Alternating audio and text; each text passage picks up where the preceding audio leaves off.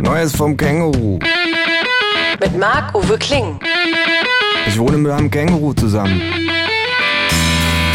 Das Känguru steht total auf Nirvana, ist ein Schnorrer vor dem Herrn und war früher beim Vietcong.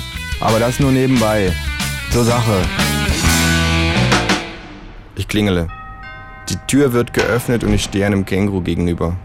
Das Känguru blinzelt, guckt hinter sich, schaut die Treppe runter, dann die Treppe rauf, guckt geradeaus. Ich stehe immer noch draußen. Hab meinen Schlüssel vergessen, sage ich.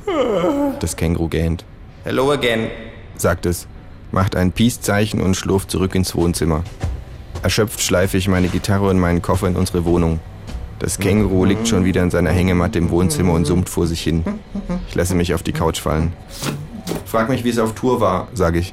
Wie war es auf Tour? fragt das Känguru. Nun ja, sage ich.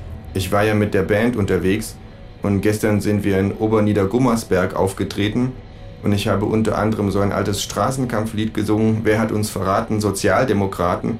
Und erst im Nachhinein habe ich festgestellt, dass fast das komplette Publikum aus der SPD-Ortsgruppe bestand. Und? Die wollten partout nicht mitsingen, sage ich. Dabei habe ich die mehrfach aufgefordert. Hättest du lieber mal vorneweg ein bisschen Marktforschung gemacht, sagt das Känguru. Wer hat uns verraten? Christdemokraten reimt sich doch genauso gut.